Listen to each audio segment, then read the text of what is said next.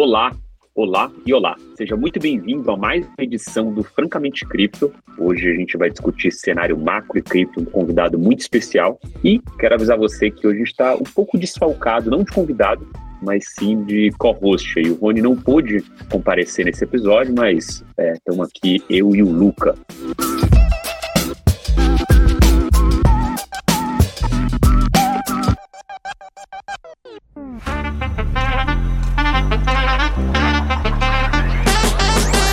E aí, Lucas, tudo certo? Como foi o, o futebol no final de semana aí?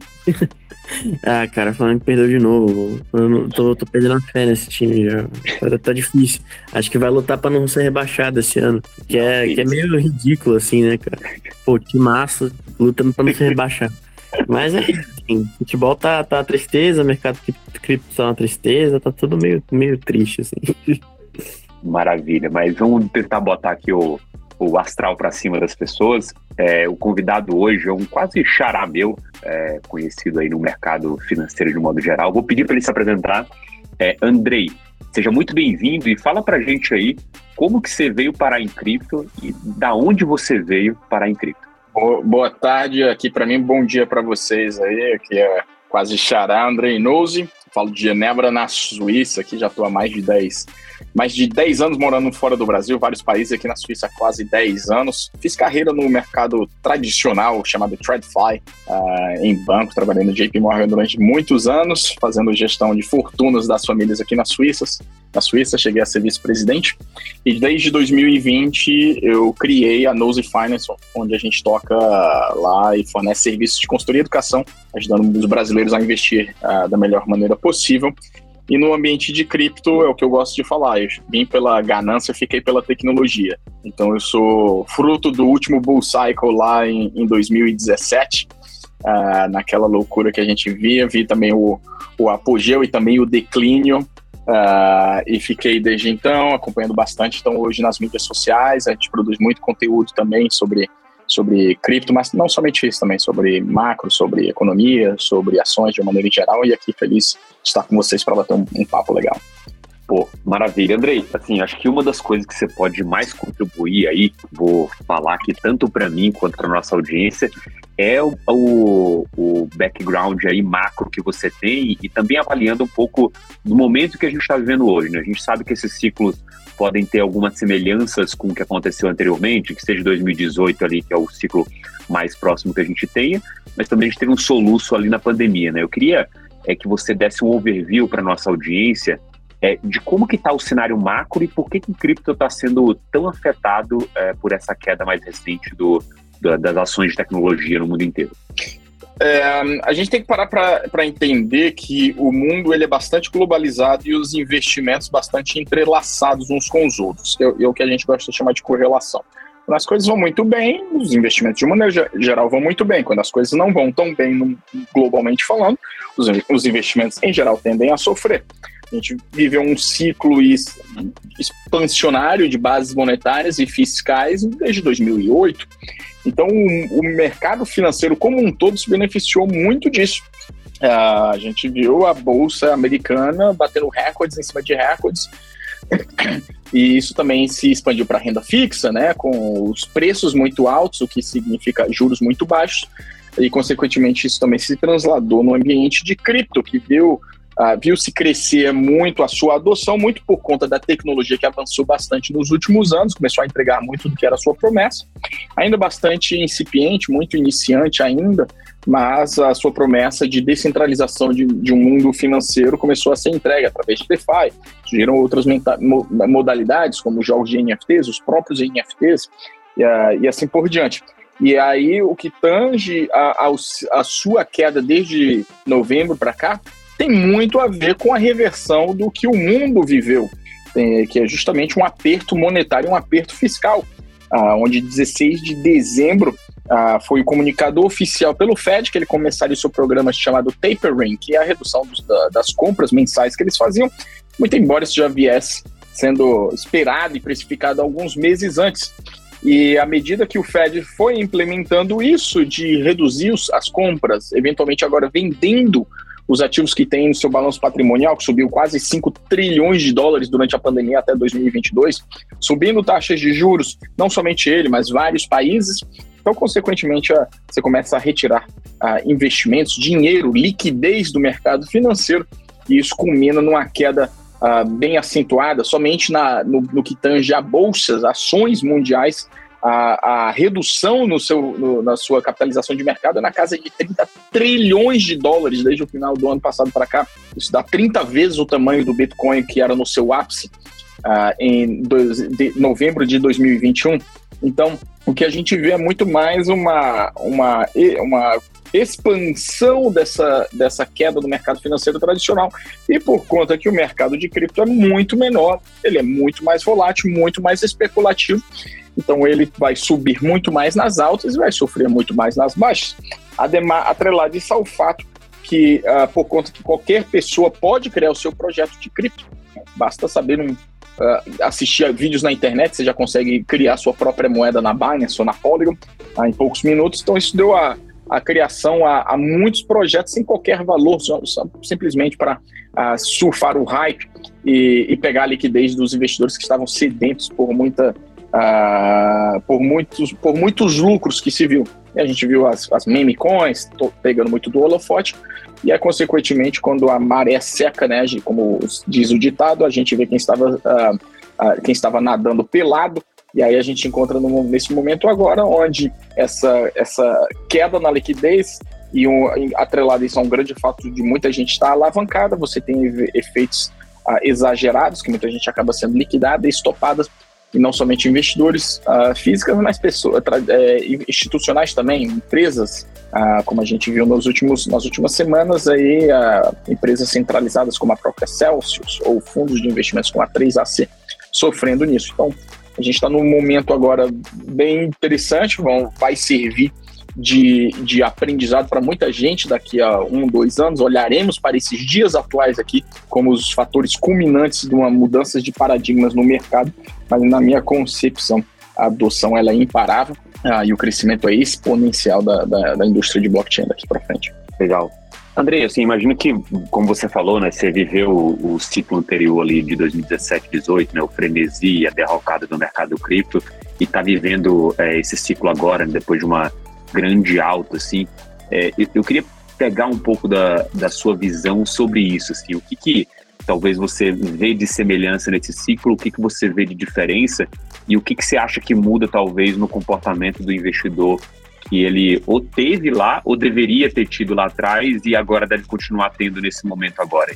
As semelhanças, vamos lá começando, é, de que quem conhecia o mercado, estava no mercado na alta, dizia que nada não tinha mais graça investir em nada fora cripto. Uh, e quem estava fora uh, nessa queda fala, tá vendo? Eu falei que era bolha, falei que era pirâmide. Então essas são as semelhanças, mas a magnitude é muito maior. A gente chegou agora a 3 trilhões de dólares na capitalização de mercado de cripto inteiro. Eu não tenho esse número do período de 2018. Uh, mas se o Bitcoin valia 20 mil e a Ethereum chegou a mil... 800 bi. 800, 800 bi. bi. Não foi nem um é. trilhão que a gente atingiu. Exato. Então de, você dá, tá dando aí quase, quase o quê? Quase 300, três vezes a mais. Uh, mais ou menos, quase quatro vezes mais. Uh, então essa magnitude é maior, fora que eu, eu ficou muito mais conhecido, muitos mais investidores que sem qualquer experiência em outros tipos de ativos foram direto para cripto, eu vi isso, vários casos. Uh, tanto é que o número de pessoas no Brasil que, que tem algum tipo de investimento em cripto é o dobro do que aqueles que investem em B3, na B3, né, em fundos imobiliários de ações. Uh, então a, a magnitude foi muito maior uh, das diferenças. Na, outro, continuando ainda né, nisso. Uh, em 2017, a, a, grande febre foram os ICOs, então eram lançamentos feitos uh, muito utilizando o Telegram, lotado de, de scams. Nesse foi muito parecido, os rug pulls foram as diferentes, foram utilizando os protocolos de DeFi, como foi feito. Uh, os meme coins ficaram muito mais fortes nesse. Já existia Dogecoin naquela época, mas agora foram muito maiores, vários outros, Shiba Inu, uh, Flock, todas essas outras que foram surgindo a cada dia. A gente viu de diferença agora novos segmentos, então mais aplicabilidade. Em 2017 não tinha, eu só tinha Ethereum eh, na, na, minha, na minha Ledger. Eh, eu não lembro nem se eu interagia com o MetaMask, acho que eu nem interagia, não, não conhecia, na verdade eu nem conhecia protocolos que dava para utilizar MetaMask. Ah, nesse agora já tinha muitas coisas que a gente podia fazer. Ah, muita gente entrou por conta de GameFi, muita gente. Ah, então, o que é legal porque Uh, você está atraindo gente que gosta de jogos, ela não quer nem saber como é que funciona cripto. Muito embora a grande maioria que entrou foi por conta da possibilidade de ganhar dinheiro. Mas se tinha alguma coisa, pelo menos relativamente, entre, uh, de entretenimento, você está tá abrindo um novo mercado que é gigantesco. Sem falar da parte de DeFi, que começou a ser entregue. Os, as NFTs, nessa vez, uh, já existia NFT em 2017, a CryptoKitties foi o que praticamente quebrou a, a rede da Ethereum em 2017, mas dessa vez as NFTs uh, elas surgiram uh, do ponto de vista da criação de comunidades, então mais um nível de gamificação aí, essa foi a diferença. E dessa vez a gente viu a, muito mais adoção institucional. Uh, a, a, a, GBTC, a Grayscale, começou a ser bastante conhecida, uh, criou-se o ETF de futuro. Lembrando que em 2017 uh, foi, o, foi criado os futuros uh, para o Bitcoin e Ethereum, que fulminou o pico, né? Nesse agora criaram um ETF de futuro. Uh, então pôde ter muito mais adoção de institucionais. E aí eu acredito que a, grande maioria de nós vamos aprender algumas coisas, mas no próximo ciclo repetiremos também os mesmos erros aí de euforia e de pânico. Uh, mas com um pouco mais de aprendizado. Mas eu acho que, mais uma vez, o, o futuro é brilhante para a indústria. Nossa, concordo com tudo que você falou. É, queria, queria voltar um pouquinho para o macro e, assim, fazer a, a, pergunta de um milhão de dólares, assim, que é, a gente está vendo essa postura do Fed bem hawkish, a gente teve um hike é, de 75 base points agora é, esse mês, né? E, e, com a possibilidade de mais um hike de 75. É, eu queria saber de você, assim, se, se com o panorama de eleição americana, é, de, de, tudo isso acontecendo, a resposta que o mercado está tendo, se você tem alguma ideia de quando é que o Fed vai fazer esse pivô, né? É, porque a gente vê o, mercado tradicional está sofrendo bastante. É, parece que por mais que o Fed esteja subindo as taxas de juro, toda, todo mês o CPI vem acima do esperado, todo mês você tem lá o, o CPI voltando décadas atrás no quesito de inflação. Então é, é a pergunta. Eu sei que é a pergunta que todo mundo se faz no mercado hoje, mas eu queria saber um pouquinho da sua, da, da sua ideia sobre isso, né? Como é que você vê esse cenário? O, os bancos centrais eles conseguem utilizar a comunicação para, para utilizar o chamado forward, forward guidance, Uh, em cenários normais, o forward guidance já era suficiente para mover o mercado. Nesse ano, não é suficiente porque a inflação ficou muito alta. Então, o Fed tem que utilizar uma outra ferramenta, que é efetivamente a taxa básica de juros e compra e venda de ativos. Uh, só que eh, taxa básica de juros ela é um determinante que vai ter um, um atraso de resposta na economia. Então, se você sobe hoje, você vai ver isso refletido nos números de, de, inflação daqui a três, seis meses, mais ou menos. Até porque o número de inflação ele é olhando para trás. Né? Você fala, saiu o número de inflação hoje, mas no último mês, né? assim. Então, ele tem sempre um atraso. Então, essas, essas manivelas aí é que são muito complicadas para o Fed. Uh, é, é, importante ressaltar que essa inflação ela, ela é dos dois lados, ela é de demanda e de oferta né? Ela pode ser, normalmente pode ser causada só por um ou por outro, mas nesse pior dos casos é dos dois. Consumidor muito forte e a falta de oferta por causa de Covid na China, por causa de guerra na Ucrânia na, e da Rússia, por causa, por causa de colheita ruim em vários países, uh, por causa de uh, problemas na cadeia logística, uma série de coisas. E, e isso é importante ressaltar Muita gente fala do Fed como o grande culpado da, da inflação. Isso, é, isso na, minha, na minha leitura, isso é equivocado. O Fed já tem o programa de quantitativo desde 2008, certo? Já jogava dinheiro. Ah, André, mas jogou muito mais agora. Beleza, jogou muito mais. Só que o programa quantitativo ele compra títulos do Tesouro e títulos hipotecários em mortgage-backed securities Mas quem vende isso para ele não é o Joãozinho da esquina, não. Quem vende isso para ele são bancos, são grandes investidores. Então você traz uma inflação dos ativos financeiros, não necessariamente inflação dos preços na economia. A grande diferença dessa vez agora é que todos os países do mundo, quase todos os países, deram auxílios emergenciais. Você para para pensar, os Estados Unidos, eles têm uma visão muito anticomunista, né? E foram os republicanos que criaram o cheque no governo, presidente Trump. Né? Então, obviamente, porque a situação era catastrófica em 2020. E, e, e, na minha concepção precisava fazer aquilo sim. O grande ponto é que aquilo é uma medida populista. Né? As pessoas ficam felizes, o consumo fica melhor, etc. e tal. Então é aquele viciozinho lá que o governo adota e na hora de retirar ele falou, oh, peraí, não dá para segurar mais um pouquinho não? E ficou muito claro que eles estenderam demais. Aí já, isso já na transição para o governo do Biden. Não foi somente o governo americano, não, foi os europeus, foi o próprio Brasil, né, o Auxílio Brasil, assim por diante. E isso que desencadeou essa inflação exagerada.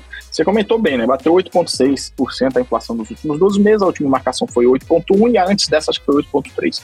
Então ele deu um, um pequeno zigue-zague. É, o grande ponto é que, pelo que a gente olha, até possível que ele possa atingir, estar tá atingindo o pico, sei lá, próximo desses níveis aí, mas ao que se lê, é, é, que ela não, ela não despencaria de uma vez, né? Porque esses desequilíbrios na parte da oferta ela, ele, ele ainda vai perdurar. Né? Ah, então, a, a, a, tendência é que essa, essa, os preços parem de, sub, de subir tanto, mas ainda fiquem bastante acentuados aí, pelo menos 4, 5, 6 meses, né? E isso, efetivamente, como você falou, a pergunta de um trilhão de dólares. Uh, o grande ponto é que o Fed ele está tentando navegar nessa, nessa jornada de ser uh, muito agressivo na comunicação para matar o, o mercado financeiro, para que o mercado financeiro seja, seja a primeira derivada de impactar menos consumo das, das empresas, menos investimentos das empresas, aí, consequentemente, menos consumos das famílias, para que no lado da, da demanda isso consiga puxar essa inflação para baixo mais rapidamente antes do que chegue uma recessão. Porque assim, a gente começa a falar muito de recessão nos Estados Unidos, mas a economia ainda está muito forte. O desemprego é 3,6%, é abaixo do estrutural de 4%. Como é que você para para pensar em uma, um país, a maior economia do mundo, em, em recessão com desemprego menos de 4%? Então é isso que o Fed quer fazer. Vamos matar essa inflação logo antes de que chegue um cenário onde temos, tenhamos recessão.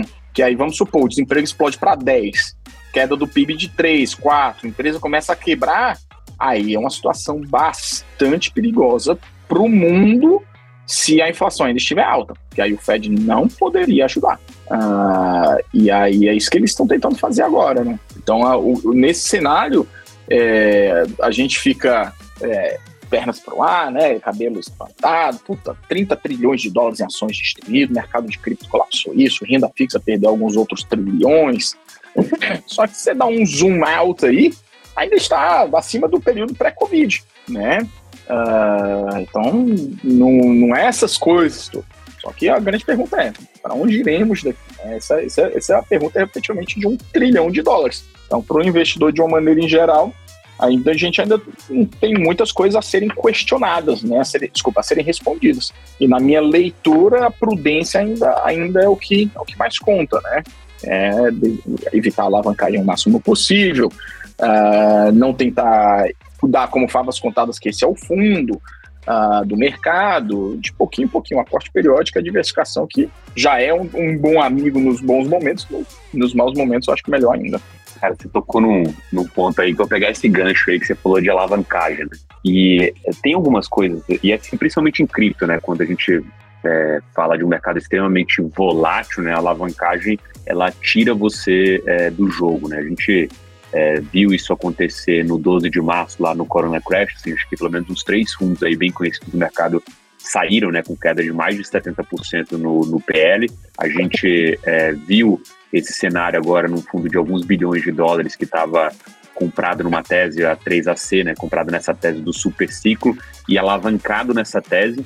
Naturalmente, agora a gente não, é, ainda tem muita coisa é, escondida, né? Ele não tem certeza do que está acontecendo, o que a gente pode é, ler são os, o fulano que falou para alguém, um cara mais informado do que a gente, tentar é, é, assumir que aquilo seja parcialmente verdade. A gente não sabe a situação real hoje da, da 3AC, sabe que é, o Suzuki lidera esse fundo está indo atrás de uma solução, mas a gente não, não tem certeza do que está acontecendo. O que a gente entende é que ele chegou nesse ponto por uma questão de alavancagem e nos momentos é, mais difíceis para o portfólio dele, que foram o caso da Luna, ele deu double down é, nessa posição e naturalmente isso levou ele a talvez essa possível derrocada. Nesse cenário de que a alavancagem é, mata a cripto e esse talvez até risco sistêmico que a gente é, esteja vivendo agora, é, me veio uma, uma, dúvida muito clara, assim, porque quando você olha para a volatilidade disso, talvez a última coisa que você deve fazer é se alavancar, mas a talvez a, a vontade de ser o, o, o cara que mais ganha ou o fundo realmente que marca história, acho que pesa um pouco é, nessas visões dos gestores, né? Eu queria pegar um pouco sua visão, assim, sobre essa questão é, de alavancagem, assim. Qual que, é, existe um, estruturalmente alguma coisa possível que possa ser feito quanto a isso? Ou, na verdade, o investidor, de modo geral, tem que deixar isso de lado, porque nem os profissionais conseguem talvez é, é, tirar o melhor possível disso, né? E falando especificamente do Suzuki, é um cara extremamente inteligente e que a gente acompanha já há muito tempo aqui também. Acho que você também entende a Sim. capacidade dele. Ele e o Kyle Davis, né? Os caras uhum.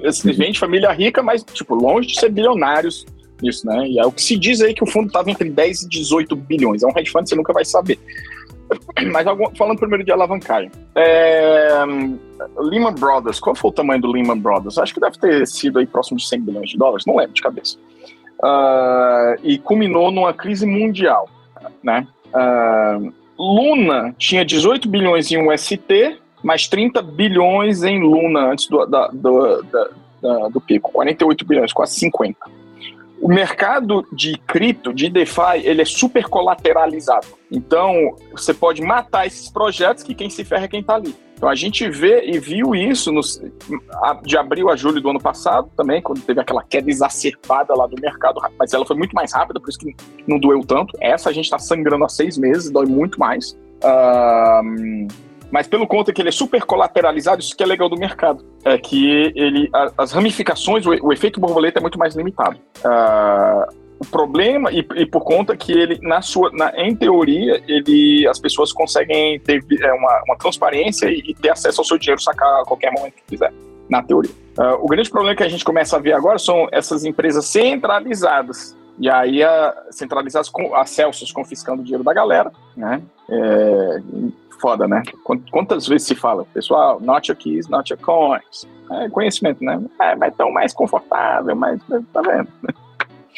Deixa teu dinheiro ali para tu ver. É...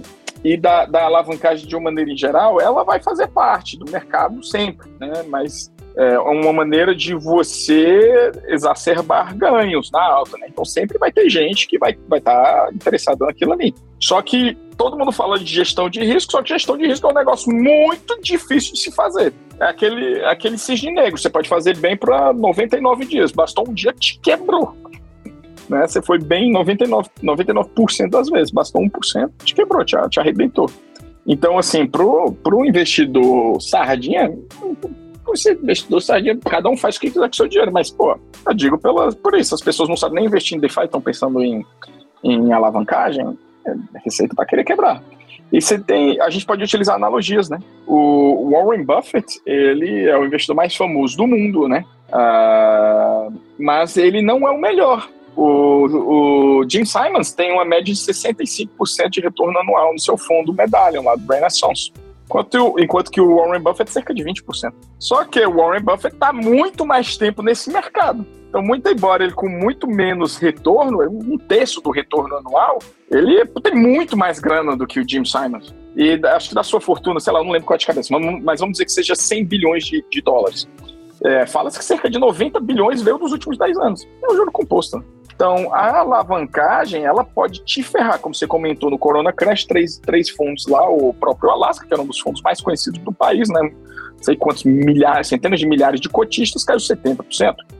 É, nem entra nos méritos se foi culpa de, de alguém ou não, ou não, mas eu diria que com a queda de 70%, você precisa de 233% para voltar a estacar zero.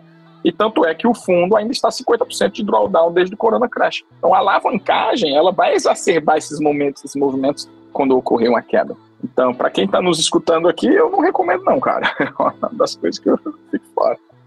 É, legal. Andrei, tem uma coisa aqui, acho que mais filosófica, eu acho que a gente discute bem aqui dentro no, no nosso research, que é esses momentos aí em que a gente vê a Celsius, inclusive é, envelheceu mal um tweet desses caras falando assim, ah, se você trava o dinheiro, o dinheiro não é seu, né? Meio criticando talvez sistema, algum sistema de cripto, até institucional mesmo, tradicional, não lembro diretamente é, ao certo, mas esse tweet ele existiu, e agora quando ele trava os saques, ele levanta essa questão. E a gente está vendo uma sequência é, de outros é, projetos que estão fazendo coisas parecidas para tentar estancar um pouco é, dessa quebra. A gente teve também um caso dentro da Solana, né, que os caras meio que é, roubaram e depois devolveram o dinheiro. Um absurdo um negócio desse, um absurdo.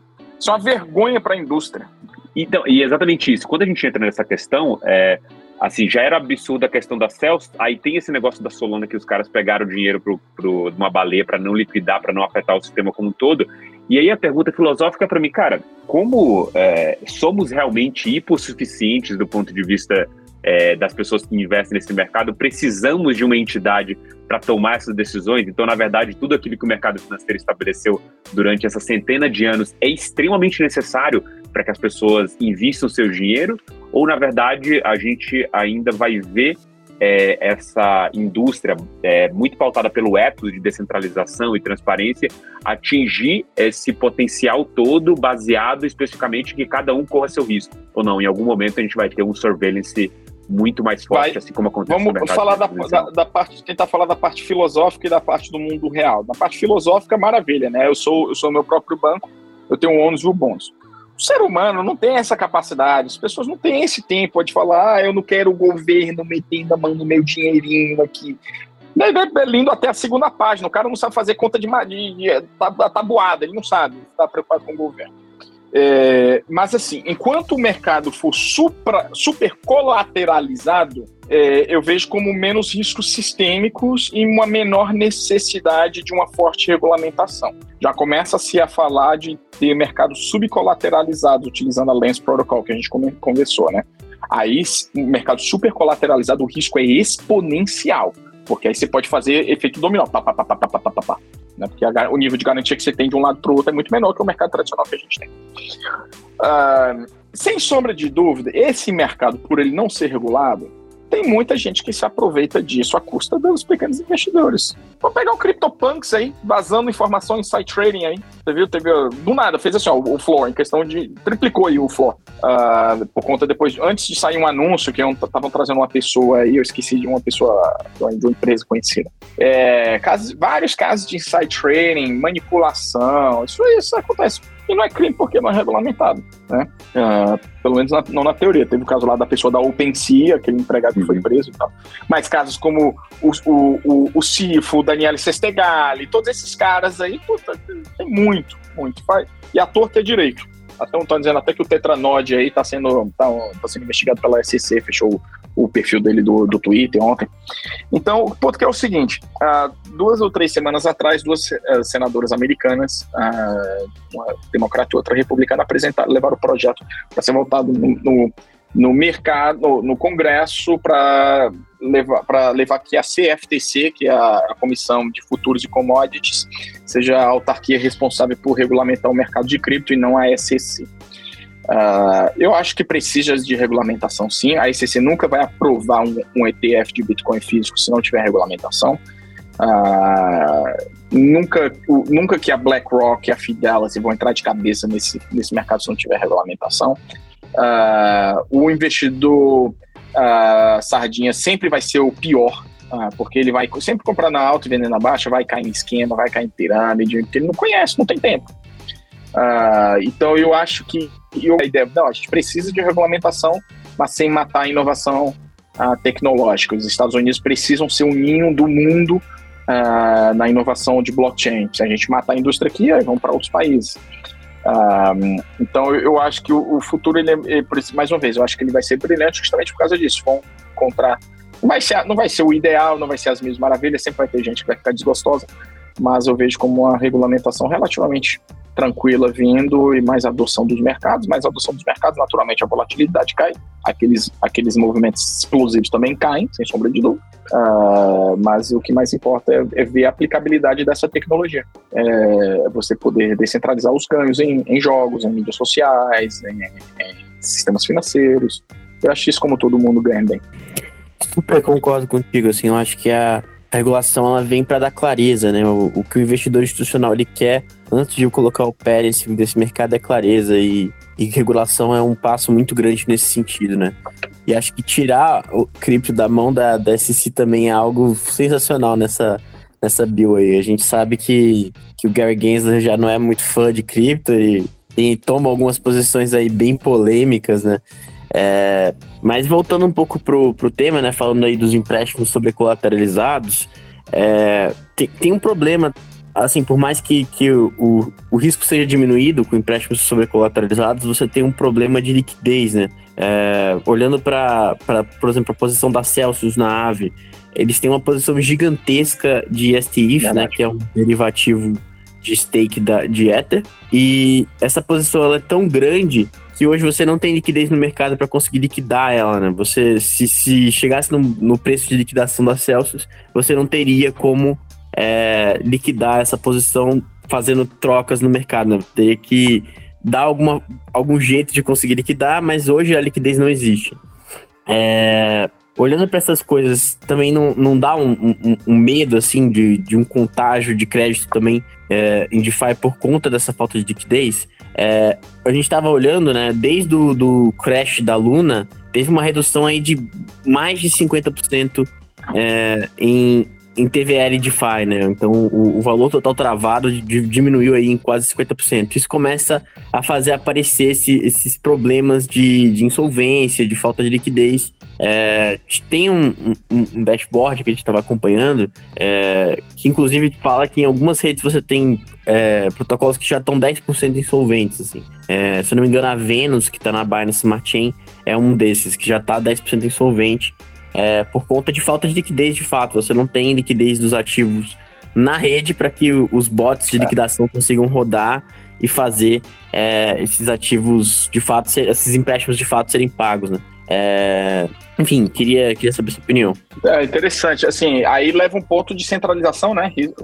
Muito centralizado em cima da a Celso sendo um grande player, né?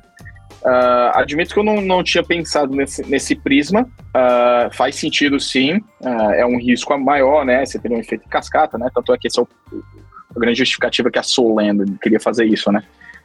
para evitar isso aí, evitar maior contágio.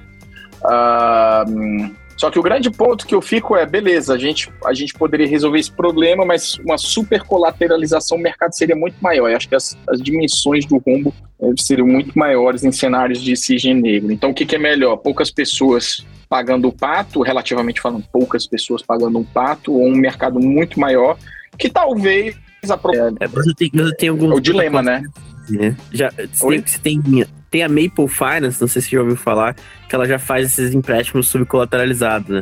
E um dos. Do, ele, é, a, o protocolo faz empréstimos subcolateralizados para empresas do mercado cripto, né? E uma das pools de empréstimo que eles tinham lá era justamente da Celsius. Tinha uma da Celsius, outra que era da daquela Babel Finance também, que tá super enrolada lá no, com, com saques também. Então, é, é, é, complicado mesmo, é complicado. Quando você mexe com empréstimo subcolateralizado, é, o risco é realmente muito maior. É uma coisa assim, eu tenho visto, o Twitter tem sido muito legal, né, agora, porque muita gente que conhece bem do mercado está apontando várias, várias críticas, né?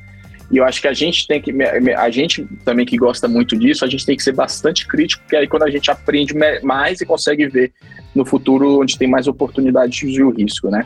Por exemplo, esse negócio da Solend, eu não imaginava nunca que isso poderia ser possível. É, eu não imaginava. Os caras criaram uma DAO em 24 horas, deram 6 horas para as pessoas votarem, somente quatro carteiras deram 95% dos votos. E, ah, vamos, vamos confiscar.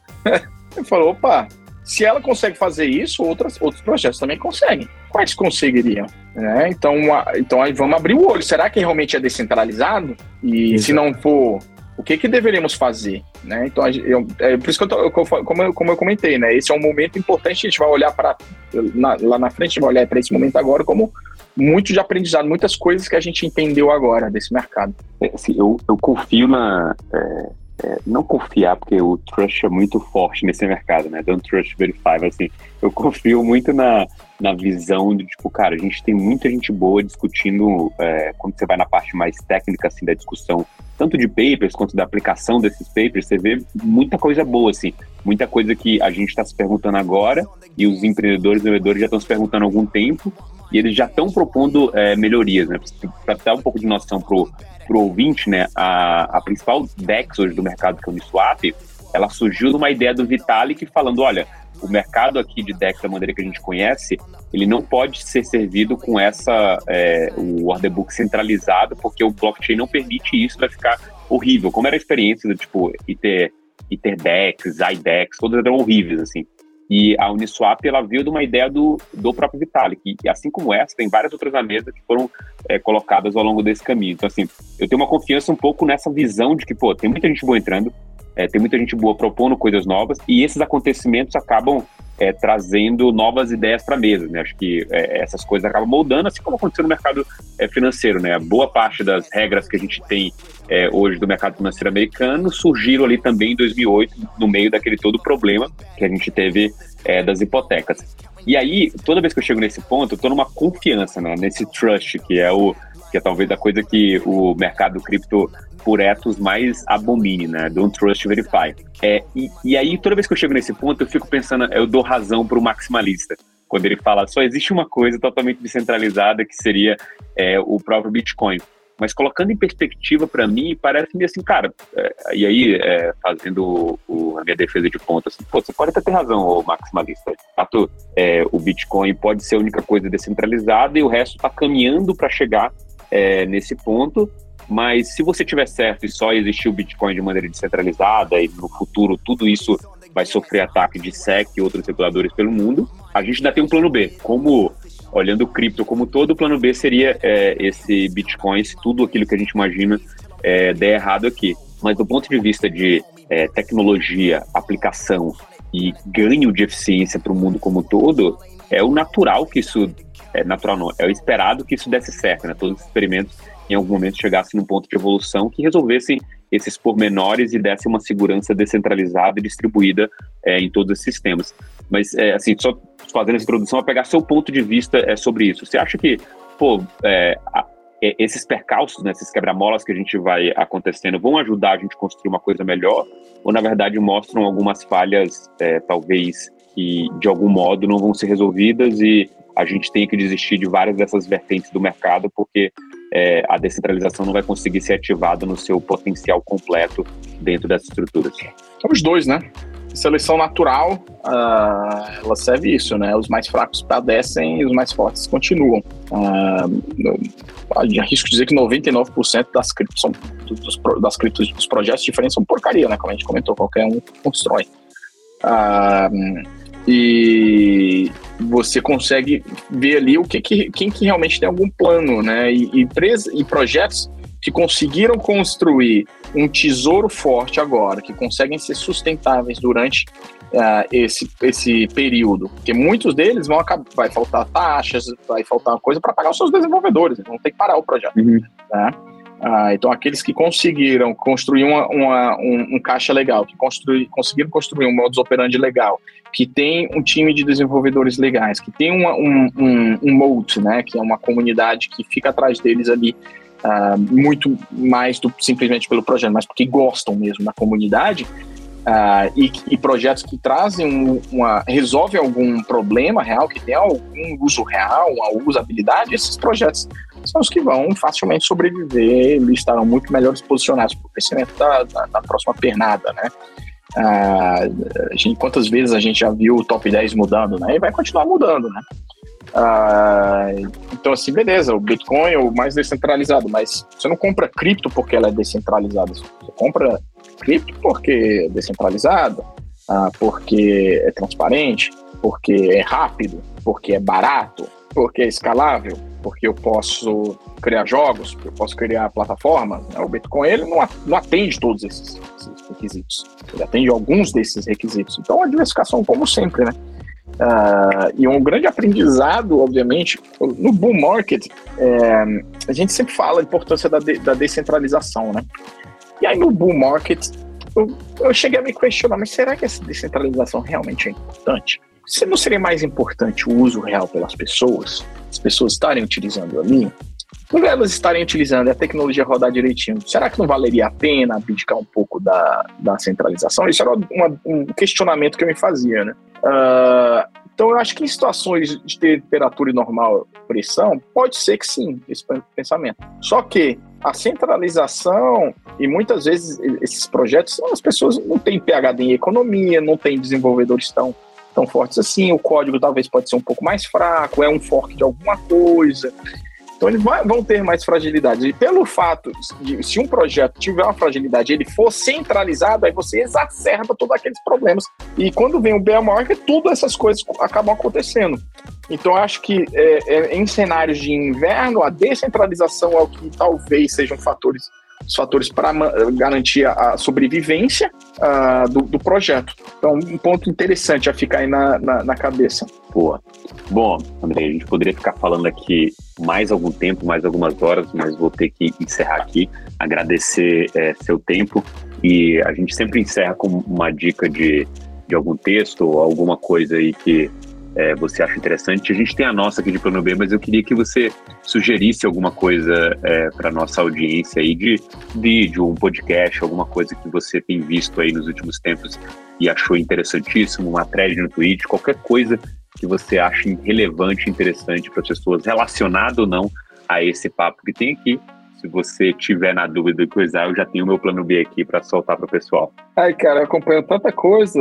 YouTube, o Coin Bureau, sem sombra de dúvida, é o melhor canal que existe para você aprender uh, sobre diversos projetos de cripto. Uh, obviamente, o, o, seu, o seu perfil, o meu perfil, a gente com várias outras pessoas no Instagram aí, nas redes sociais que compartilham. Mas acho que a melhor fonte de informação que você pode ter automática, assim, antes de você escutar os influencers, o André ou o André ou qualquer outra pessoa falando, é o Twitter. O Twitter é onde está o alfa. É, e você consegue pegar. Mas aí você tem que ter tempo, né? Pra ficar vendo essas coisas aí. pra quem não tem, vem seguir acompanhar a gente aí que a gente bota, a gente bota mastigado. CoinBureau, exatamente. Beleza. Eu vou botar o link do CoinBureau para o pessoal. Bem, obrigado, Andrei. Obrigado, é, Luca. Obrigado você que estava ouvindo aqui a gente até agora. E a gente tem um encontro marcado aí também na semana que vem de novo para mais um papo no Francamente Cripto. Valeu, pessoal. Obrigado, André. Obrigado, gente. Boa, boa tarde aí para vocês.